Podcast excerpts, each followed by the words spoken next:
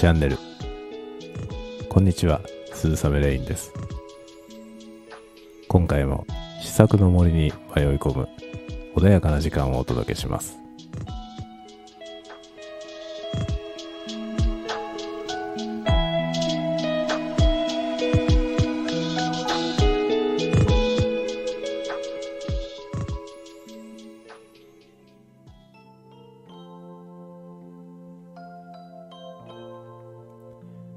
改めまして、こんばんは、鈴雨レインです。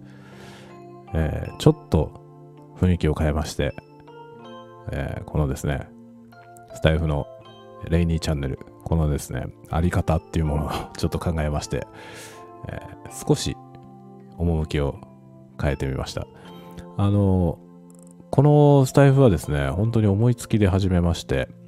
あの、まあ、始めたというかね、あの、周りの方が結構始められて、それが背中を押してくれたっていう、感じもあるんですけれども、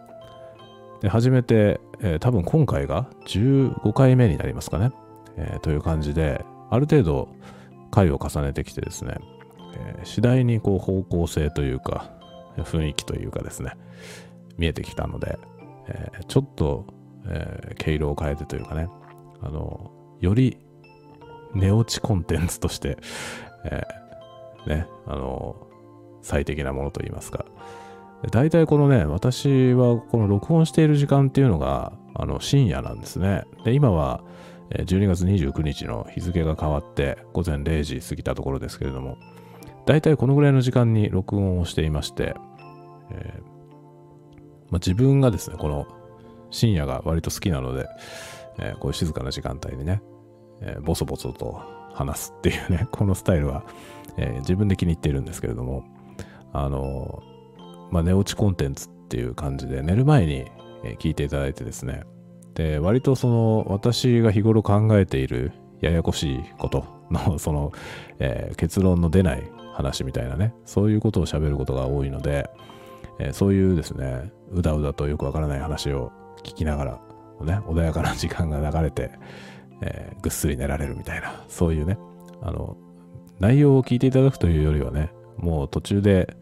えー、寝ちゃいましたみたいな感じの方が、えー、むしろ嬉しいというかね、えー、そういうふうに使っていただけるようなものにしていきたいなと思いますので、えちょっとですね、この雰囲気も、静かな感じにしまして、えなるべくややこしい話をですね、あの、なんだろう、あんまりね、こう、え真面目に考えてしまうとね、かえって寝れなくなるかもわかりませんので、あの、話半分で聞き流していただいて、まためんどくさいこと言ってるな、こいつって思いながらですね、あの、そのまま眠りに誘われていっていただければいいのかなと思ってます。で、まあ今日はですね、特にそのややこしい話をするんではなくて、あの、こういうちょっと毛色も変えましたし、で、もう年末でもありますので、2020年をですね、ちょっと振り返って、えー、なんだろうな、えー、このスタイフをね、来年どんな風にしていこうかなみたいな話をしたいなと思ってます。で、まあ、2020年という年はですね、多分その、え、ほぼ、世界のほぼ全ての人にとって忘れられない年になったんではないかなと思いますね。あの、本当に人類史に残るような大きな、えー、出来事であろうと思うんですね。この感染症で、えー、感染症のね、流行っていうのは、あの人類史上には何度もありますけれども、まあ、これほど広い範囲で、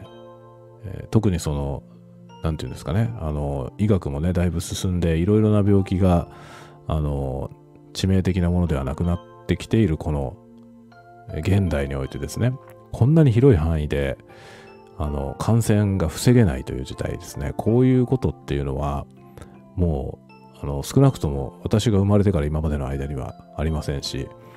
あの今後もですね、そうそう起きることはないというかね、まあまだ今起きてるこの現実がですね、まだ全く解決を見ないわけなので、このままね、あのこれと戦いながら 人はね、えー、生きていくのかもしれませんけれども、あのいずれにしてもですね、それが始まった年というね、2020年っていうのは、あの大きな歴史的な年になるであろうと思いますね。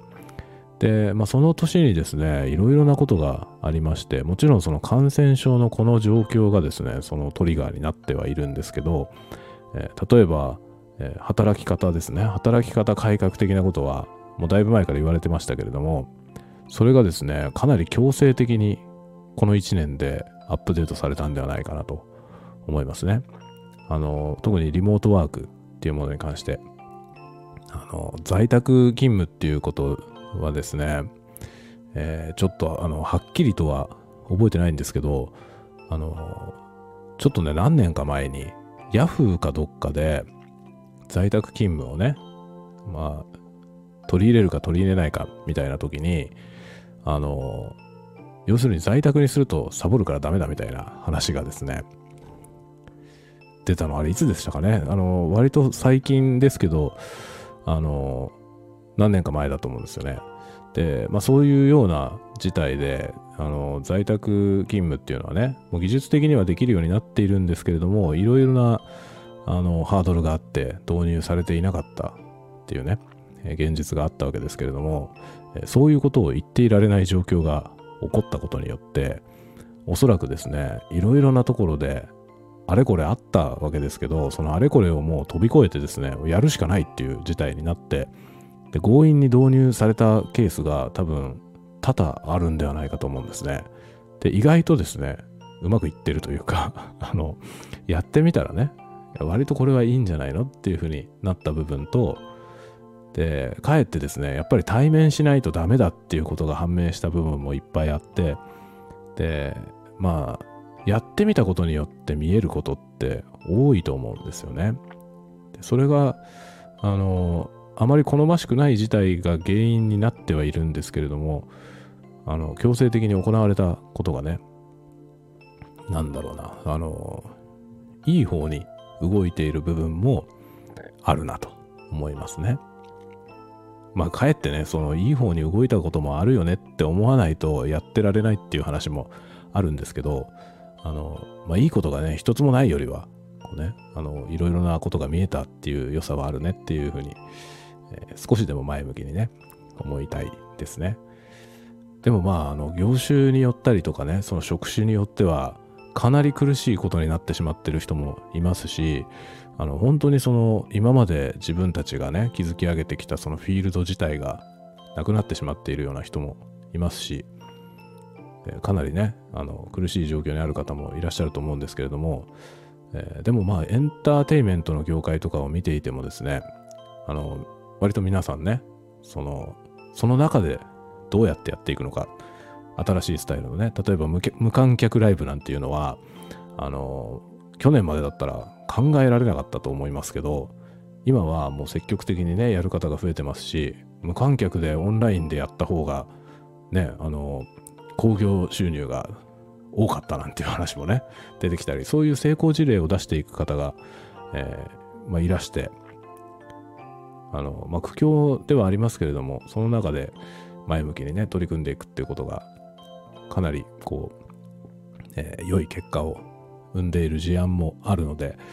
えー、少し希望もあるかなと思ったりします。で、まあ私事としてはですね、今年この2020年は、やっぱりあの、きっかけはこのコロナ禍だったんですけれども、あの、まあ、外出が自粛になって、で、仕事の関係もですね、あの家から出ないことが増えまして、とにかく、まあ、レジャーとかもですね、ほぼなくなりまして、休みの日もね、ずっと家にいるっていう、本当にその不要不急という言葉がね、流行りましたけど、あの、何をもって不要不急とするのかっていうね、その基準は難しいんですけれど、あの、私はですね、結構極端にやったんですよ。その不要不急、本当に、あの、自分がね、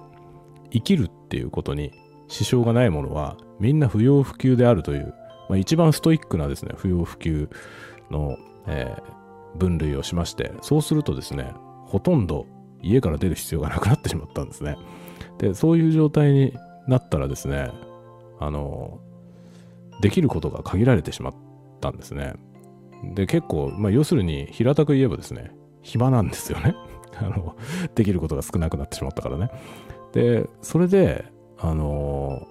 オンラインの活動っていうのをちょっと広げようと思ったんですね。でそれが春のことで、4月ぐらいにノートっていうねサービスにアカウントを作りまして4月ぐらいに始めてどうですかね、まあ、5月6月あたりでもうですね結構そのノートの方々ノートにいらした方々と交流ができてもうそれまでねあの全く知らなかった方々との交流が始まってで逆にそのオンラインでのねそういう交流しかない状態になってしまったのであのほとんどですね今年の交友関係っていうのが今年知り合った人ばっかりなんですね。あの、まあ、ノートで知り合った方でそれと同時にですねツイッターにもこの鈴雨レインっていう名前で、えーアカウントを作りましてでそのツイッターでつながった方々もいらしたりとかね。で他にもあの小説の投稿サイトに、えー載せたりそういうとこで知り合った方もいらしたり、えーまあ、スタンド FM もね始めてでスタンド FM に関してはあのーここで新たに交流のできた方っていうのは少なくてほとんどはですねノートかツイッターで知り合った方と、えーまあ、スタイフでもつながってというようなね感じなんですけれどもでもこのスタイフもまた始めたばっかりですしそういう意味では今年本当に新しいことをいくつも始めてでその新しいことを始めたことによって知り合った方々と交流をしてですね。でほぼそういう方としか交流をしていないっていう感じで本当にね振り返ると今年のその4月より前、ね、にはね一体誰と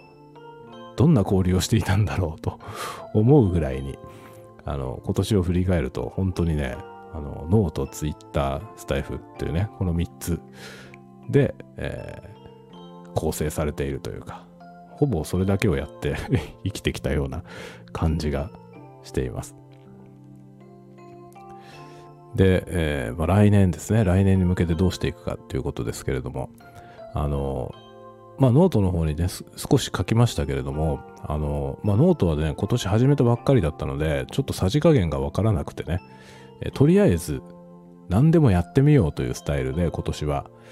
えーやりました。なので、えー公式私設問わずいろいろなコンテストはですねもう積極的に参加して、えーまあ日々毎日更新とかもねちょっと何度かチャレンジしまして、まあ、途中で一回途切れてしまいましたけどもあのほとんど事故によって途切れまして なので実質はですね150日ぐらい多分、えー続けたのかな？160日ぐらいですかね続けたと思います、えーあの記録としてはね70日ぐらいと90日ぐらいに分かれてるんですけどあの70日ぐらいの時点でねそこまでで書いていたやつを下書きに戻したらねあの切れちゃったんですよね。その、えーなんていうの連続更新の中にカウントされていたやつをね下書きに戻したら途切れてしまったという事故がありまして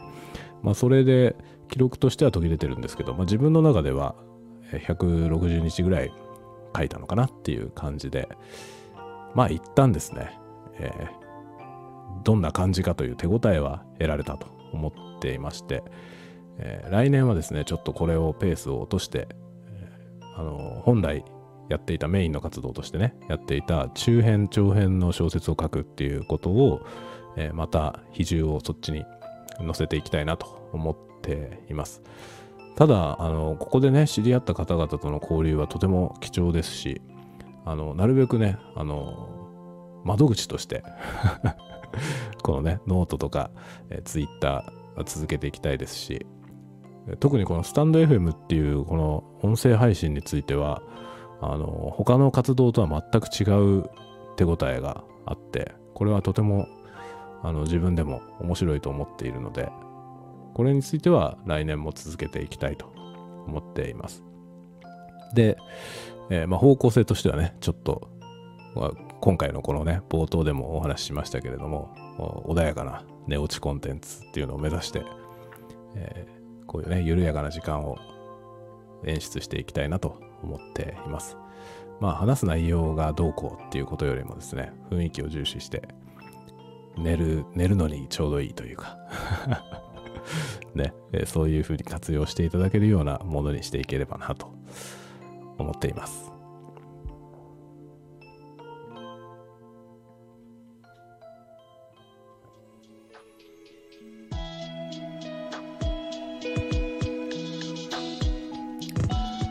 はい、えー今回も少し長くなりましたけれども、お付き合いありがとうございました。では、また皆さんが次回まで穏やかな時を過ごせますように。